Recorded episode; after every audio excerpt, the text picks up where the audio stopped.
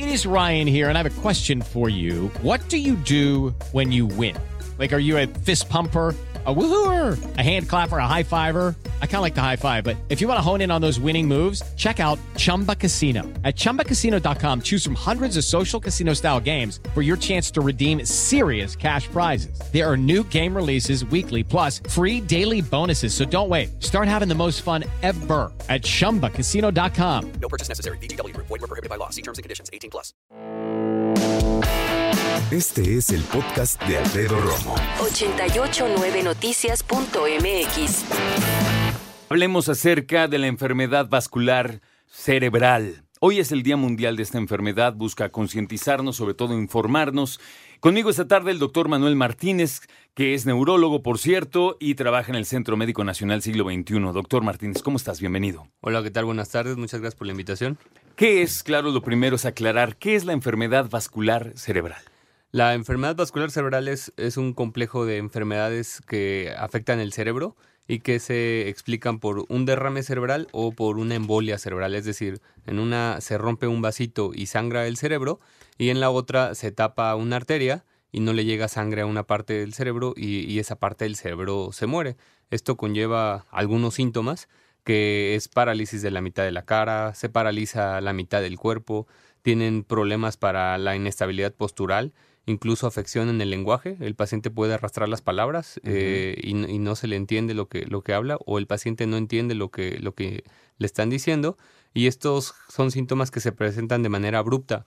No hay muchas cosas que puedan eh, avisar que nos va a dar un evento vascular cerebral, pero con que tengamos dos o tres factores de riesgo, que es edad mayor de 55 o 60 años, que tengamos hipertensión, que es el principal factor de riesgo, la diabetes, el colesterol, los triglicéridos, el tabaquismo, la obesidad, incluso la, falta de actividad física o, una vida con mucho estrés, se consideran eh, factores de riesgo para desarrollar este tipo de, eventos. Si nosotros nos ponemos a trabajar con respecto a los factores de riesgo y evitamos tener eh, estos o al menos controlarlos, podemos prevenir 8 de cada 10 eventos vasculares cerebrales. Por lo que entendí, la enfermedad vascular cerebral es un conjunto de enfermedades, ¿sí? Y tú me dices que las dos principales causas son o un derrame o una embolia. El derrame siendo muy práctico, se revienta una venita y la embolia se tapa una. Sí. Entonces, de cualquiera de los dos sucede una serie de consecuencias. Sí que llevan a llamarle enfermedad vascular cerebral. Exacto. ¿Correcto? Sí, sí, correcto. Ok, entonces tú me dices también que la edad es un factor a partir de los 55 años en promedio, personas que padezcan hipertensión, diabetes, colesterol, obesidad, tabaquismo, estrés, falta de ejercicio. Estamos pensando en personas que lamentablemente cumplen criterios en gran parte de México, el país más obeso del mundo. Claro. Entonces, el riesgo de esta enfermedad es altísima. Sí, sí, sí. De hecho, si nosotros comparamos el cáncer de mama, las mujeres que mueren por cáncer de mama eh, son eh, es un porcentaje, pero con respecto a la enfermedad vascular cerebral se muere el doble de mujeres contra el cáncer de mama, ¿no? En realidad, siendo mujeres también. Sí, sí. En realidad mueren el doble de mujeres por enfermedad eh, vascular, cerebral que por cáncer de mama. Exacto. Sí, sí. es, es, uno a uno con respecto a la proporción hombre-mujer. Es lo que te iba a preguntar, sí. Es, es muy parecido en los dos.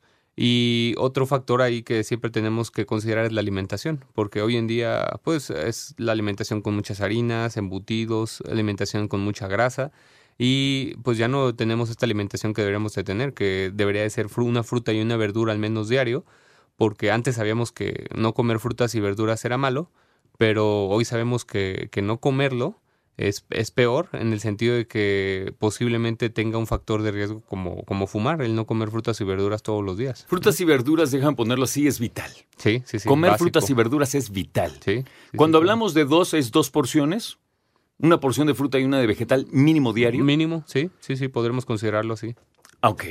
Déjame preguntarte algo. No me quiero poner muy técnico, pero sí es importante. Cuando hablamos de derrames y de embolias, ¿en qué parte del cerebro principalmente suceden?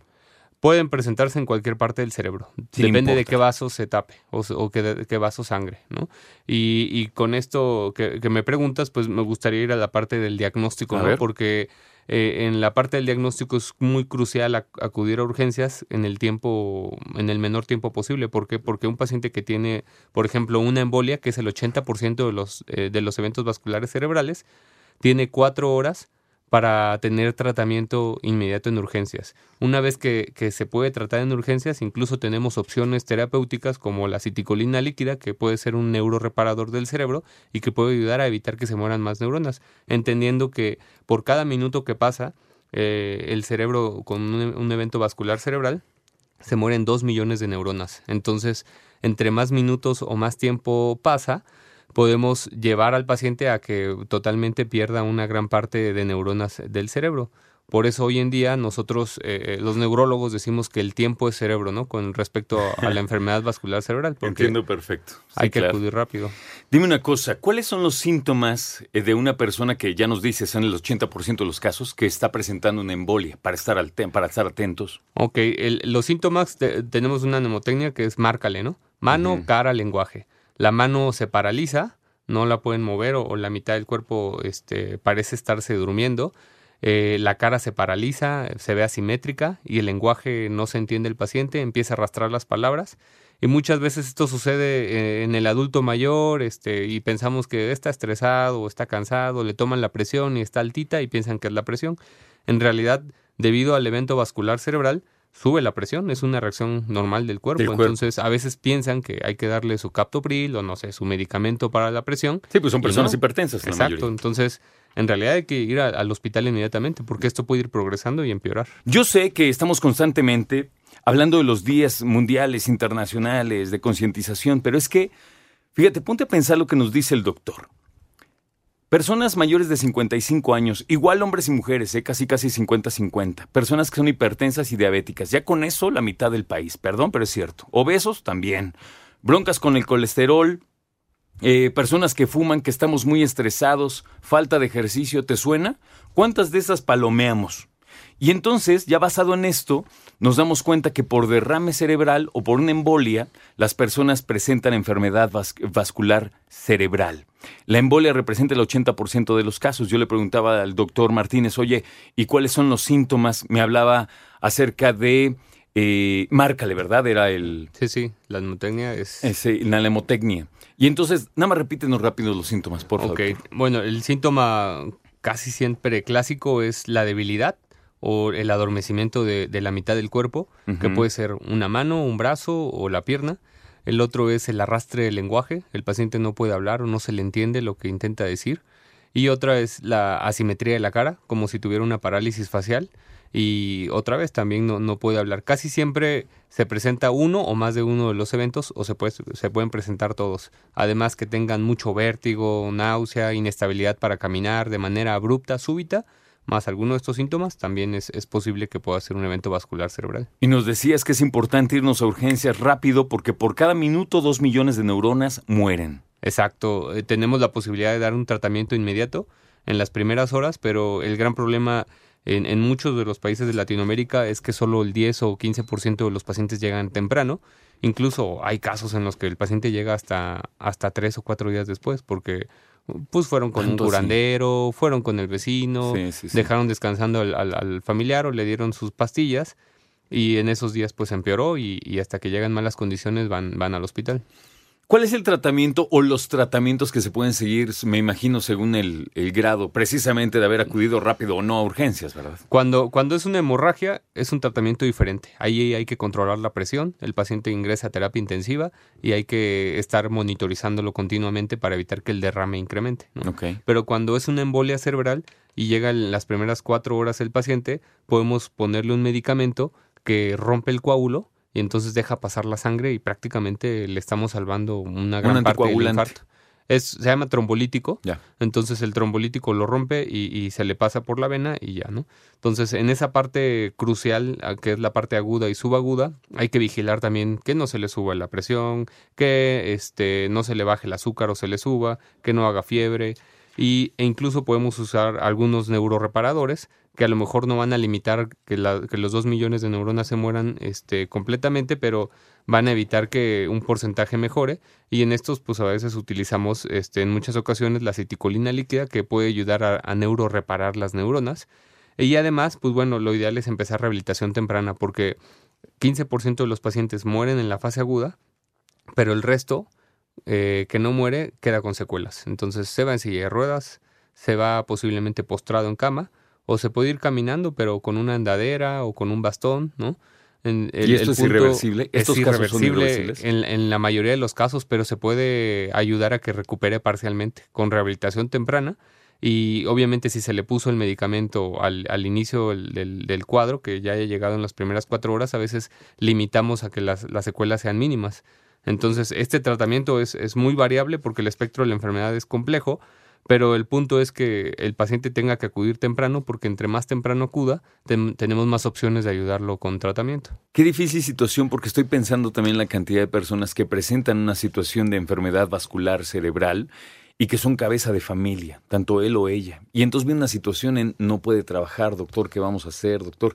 Y es un impacto a la familia. O sea, cuando hablamos acerca de la prevención, que a eso vamos, es pensar que tú eres la dinámica de tu familia. Hay que cuidarse, doctor. Exacto, incluso hoy estamos viendo que se empieza a ser más frecuente en pacientes jóvenes.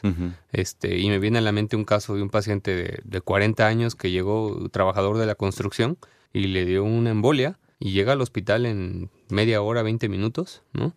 Y a veces por retrasos en, en los hospitales, que la tomografía no sirve, que esto y el otro, pues te puede retrasar mucho, ¿no? Entonces, lo que debes de pensar es, por cualquier paciente tenemos que correr y también es nuestro trabajo nosotros como médicos correr por ese paciente y tratar de salvarlo lo, lo más que se puede del, cerebro. Entonces, un paciente, imagínate, de 40 años que tiene dos, tres hijos, es el único que trabaja en la familia y él es el soporte de la familia, si él queda con secuelas y no se le pone ningún medicamento y avanza el infarto, pues es un paciente que simplemente deja de ser productivo, que va a ser una carga para el sistema de salud, porque entonces hay que darle rehabilitación para toda la vida, medicamentos, etcétera y que además pues en el entorno social prácticamente es un gasto catastrófico para ellos porque hay que gastar desde una silla de ruedas, posiblemente un pañal, no sé, es un paciente dependiente, entonces el espectro del gasto económico es 10 veces más si el paciente no se trata adecuadamente versus el paciente que se trata inmediatamente, ¿no? Es así de, de, grande y amplio el gasto. Qué situación tan compleja. Doctor, gracias por haber estado con nosotros. Antes de despedirte, me gustaría saber si gustas dejar algún contacto por alguna persona que quiera platicar contigo. Ah, sí, claro. Este, mi correo electrónico es neurologomanuelmartinez.gmail.com. Este, estamos para lo que se les ofrezca, alguna duda, este, por alguna situación. Eh, nuestro interés es en, realidad hacer mucha difusión sobre, sobre el, evento vascular cerebral y sobre todo pues estos mecanismos de prevención, que no es un secreto que comer bien, hacer ejercicio y cuidarte y además checarte continuamente con el médico es la mejor forma de prevenir, ¿no? Pero ¿cuántos de nosotros lo hacemos? Gracias, doctor Martínez. Gracias. Y que te vaya muy bien. Gracias por tu tiempo y por tu plática. Neurólogo Manuel Martínez arroba gmail.com. Neurólogo Manuel Martínez arroba gmail.com. Escucha a Alfredo Romo donde quieras, cuando quieras. El podcast de Alfredo Romo en 889noticias.mx.